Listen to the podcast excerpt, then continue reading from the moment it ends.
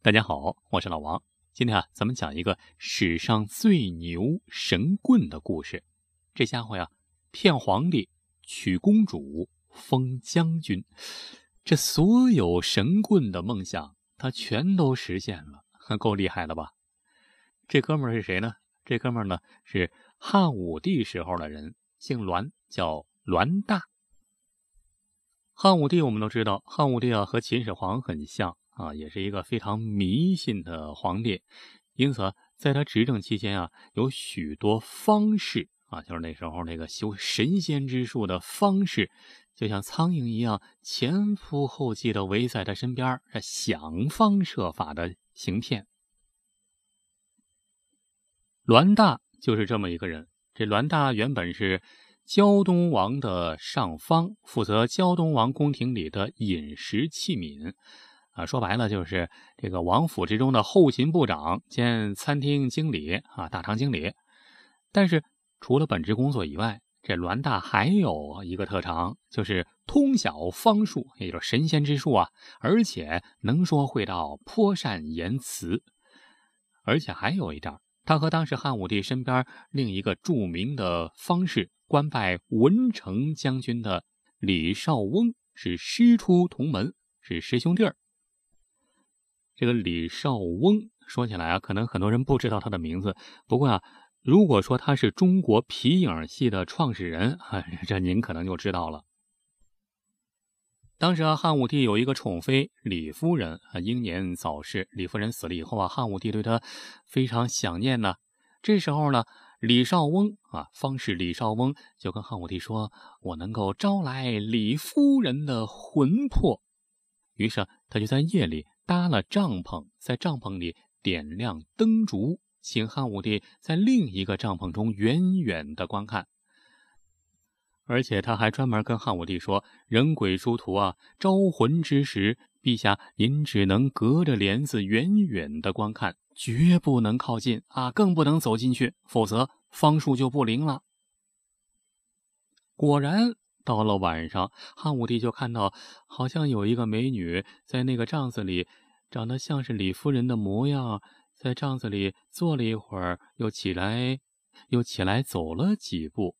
这汉武帝激动坏了，还专门写了一首诗啊：“是也非也，立而忘之，为何偏偏姗姗来迟也？”啊，“姗姗来迟”这个词儿就从这儿来的。汉武帝很高兴啊，就封李少翁当了文成将军，赏了他不少东西。这个李少翁玩的这出把戏啊，呃，这个现在咱们一说都知道，估计就是皮影戏。所以啊，李少翁就被后人认定为是皮影戏表演的祖师爷。只不过后来，李少翁继续装神弄鬼。还写了一封假天书，喂到牛肚子里，说那头牛有异象啊！抛开肚子一看啊，拿出那封假天书，汉武帝一看这字儿怎么好像似曾相识啊？怎么好像是李少翁你写的呢？一查，呵，还真是，于是就把李少翁给咔嚓砍了脑袋。这骗子哪能留啊？不过历经了李少翁事件之后，你说汉武帝？应该长点经验教训吧？哎，可他不，他偏偏对方式的兴趣是更大了。很快又找来了一个新的方式啊，就是刚才咱们说的李少翁的同门师兄弟栾大，而且啊，对栾大的宠信都远远超过了李少翁。当时啊，汉武帝是遍访天下方士，胶东王府为了巴结汉武帝，就。向汉武帝隆重推荐了栾大。栾大这个人长得还挺气派，看起来挺气宇轩昂的。汉武帝一看，呵，这人长得不错，就很喜欢。而且啊，栾大这个人最大的特点是什么呢？就是胆子大，敢吹牛。他说起话来那是信口开河，想说哪儿说哪儿。呃，汉武帝就曾经问他关于神仙的问题，这栾大就随口就说啊。我之前呢，经常去海边去玩啊，到海里去玩，有时候啊，就经常会碰见神仙，像什么安七生、县门这几个上古时期的神仙，我都遇见过。哎，不过可惜啊，我人微言轻，身份地位远远不行。这些神仙呢，没看得上我，所以呢，也没有多跟我说什么。他这里面提到的安七生，呃，这人挺有意思。有人说他是人，有人说他是神仙。呃，特别好玩的有一点啊，司马迁的《史记》里面还有关于他的记载，而且他是唯一入了司马迁《史记》的一个神仙啊。如果是真的话。据说他是住在海中的蓬莱仙山之上。秦始皇那时候啊，就曾经多次拜访他，向他求长生不老之药。一听栾大这么一说，汉武帝对此是半信半疑啊，也害怕自己再一次上当，于是啊，就要求栾大表演一个仙术，是吧？你表演一个法术，眼见为实嘛，耳听为虚，对不对？于是啊，栾大他呢。就拿出一个棋盘，然后上面摆上棋子儿。接下来一声令下，只见这棋子儿在棋盘上就开始自己动起来了，而且互相撞击。这下把汉武帝看的是目瞪口呆。哦，太好看了！这棋子儿怎么就自己动起来了呢？据后来有人透露消息啊，说其实啊，栾大事先把这个磁石，就是吸铁石。还有铁屑，还有鸡血这些东西都给掺在了一块儿，捣碎了之后涂抹在棋子上面，然后表演的时候也拿出来，因为这个棋子受到磁力的作用，肯定会互相碰撞不已啊。汉武帝啊，还真以为栾大有什么特异功能呢，不住的叫好。如此一来，汉武帝就觉得这栾大这人确实有法力，比少翁要厉害。啊，对栾大是深信不疑。就这样，栾大进了宫。栾大呀，你看，要相貌有相貌，要技能有技能，而且还能言善辩，就哄得汉武帝是龙心大悦。栾大也不傻，他深知自己之前汉武帝身边有过很多方士，都没什么好下场，前车之鉴不远，是吧？包括他那师兄在内。他当然也有所顾虑，于是他就逮了个机会跟汉武帝说：“以前啊，我师傅跟我说过，黄金是能炼出来的，黄河决口啊也是可以堵上的，长生不老也是可以做到的。呃，只不过我怕呀，我害怕稍有不慎就走了我师兄文成将军的老路。”是吧？文成将军少翁嘛，是吧？哎，如果像他那样被杀掉，那就太不幸了。所以啊，我对外人从来不敢说我会方术，我不敢说呀。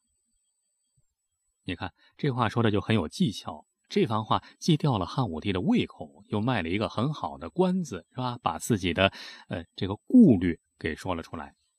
汉武帝一听，马上说：“哎。”那个文成啊，文成将军少翁啊，呃，不是我杀的，是他吃坏东西了，吃马肝啊，这个马肝有毒啊，马的肝脏有毒啊，吃那个东西毒死了。哎，不是我杀的，你如果真有本事，我怎么会怎么会那样呢？是吧？我怎么会吝惜那些高官厚禄啊？肯定有好的都会赏你。栾大一看汉武帝上钩了，就进一步说：“那既然陛下您想长生不老，呃，就得求助于神仙。有求于仙人，那就得拿出求人的诚意来。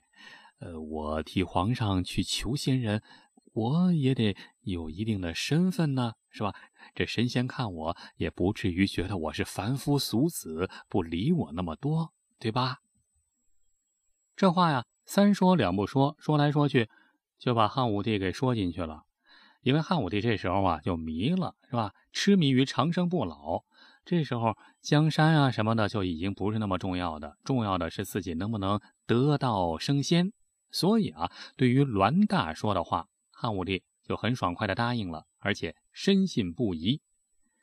那既然要地位，那没问题，汉武帝就封栾大当了武力将军。后来觉得又不够气派，然后又加封为帝室将军、天士将军、大通将军，一下子身兼五职，当了五个将军。然后汉武帝还封栾大做了乐通侯，还亲自下令在京城为他盖了一座豪华的侯府，并赏给他了一千多奴仆。这还不够，汉武帝有一次想到栾大说的要把神仙的使者当作家人看待这句话，就索性把自己最宠爱的女儿长公主也嫁给了栾大。而且嫁妆相当丰厚啊，有黄金万两。这个长公主啊，就是汉武帝的第一个孩子啊，汉武帝的第一个女儿，也是第一个孩子。汉武帝对这个女儿是宠爱之极啊，封她为长公主啊，地位待遇在所有的皇子与公主之上。长公主啊，最早是嫁给了皇朝的开国功臣曹参的玄孙曹襄。只不过后来曹襄死了，长公主啊就一直孤独守寡。大家都知道，依照长公主的性子，呃，肯定不可能会孤身一人。但是她会再嫁给谁，那都不知道。可是万万没想到，英明神武的汉武大帝竟然把自己最宠爱的女儿嫁给了一个江湖骗子。其实啊，这也不能怪汉武帝，是吧？他击败匈奴，人生已经达到了最高点，所以他的下一个人生目标，那就是长生不老，当神仙。这个目标，别人是插不上手、帮不上忙的，也只有骗子才敢大包大揽，不管三七二十一，是吧？老子先把你们家公主睡了再说啊！不服你去死！就这样。短短几个月时间，栾大以令人瞠目结舌的速度，迅速实现了屌丝逆袭，从一个无名小辈到天下皆闻的大名人，荣华富贵，显赫一时。史书记载啊，当时栾大的府邸经常是灯火通明，高朋满座，车马络绎不绝，当朝权贵无不前来拜见。就这样过了半年。这栾大日子过得不错啊，相当幸福，是吧？每天享乐，早就把汉武帝拜托他的找神仙求长生不老的事儿给抛之脑后啊。当然了，他也不会，是吧？有时候呢，也就是假模假样的穿上奇怪的雨衣服装，这个就求神问卜，但是那肯定没什么效果呀。就这样。时间慢慢过去了，汉武帝的耐心也一点点的到了极限。你看，吹牛皮的功夫远远高过技能的时候，这技能就会成为他进一步发展的短板。几个月过去了，黄金没练出来，黄河你也没堵上，这神仙更别说了，连个影都没见着。汉武帝急啊，几次派人前来催促。栾大知道不能再找借口推脱了啊，就在心里盘算着，要不这样，出去瞎逛一圈，回来再想办法敷衍汉武帝。于是，栾大收拾好行李，自称要去东海上寻找自己的授业恩师，以找到长生不老的秘方。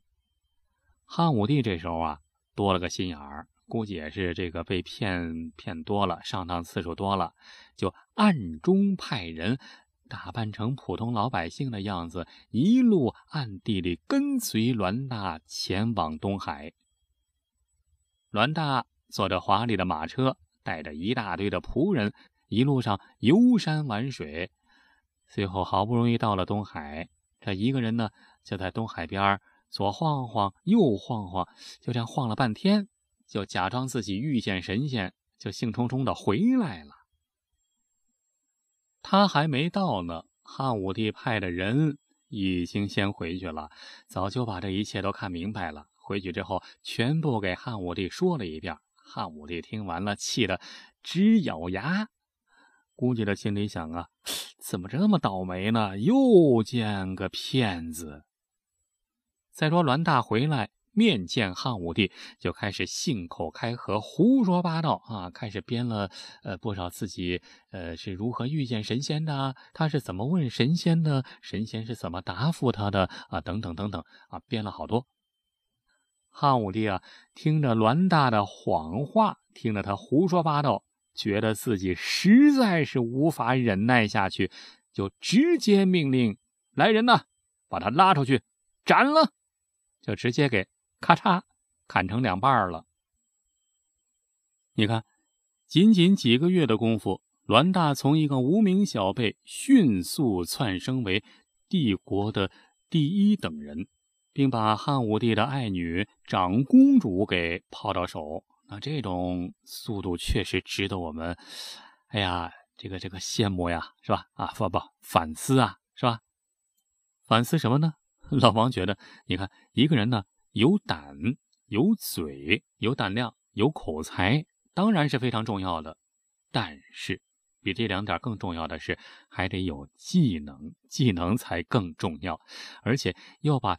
这三者结合起来，用到该用的地方，用到对的地方，这样一个人才能发展的优秀，而不能一味的海吹胡捧、胡作非为。好了，今天的故事就说到这儿了。除了这个节目之外啊，如果您还想听到别的好玩的、有趣的语音故事，也欢迎您在微信里搜索老王的微信号，叫。老王讲传奇，每天都会在微信里给你讲述各种各样的野史秘闻、悬疑大案、各种传奇故事。尤其是向您隆重推荐的是，最近啊，老王正在播讲一部中国特大重案系列，每集三十分钟超长版。欢迎到老王讲传奇微信公号里来找我。好，今天咱们就说到这儿，感谢您的收听，下期咱们再接着聊，下期再会。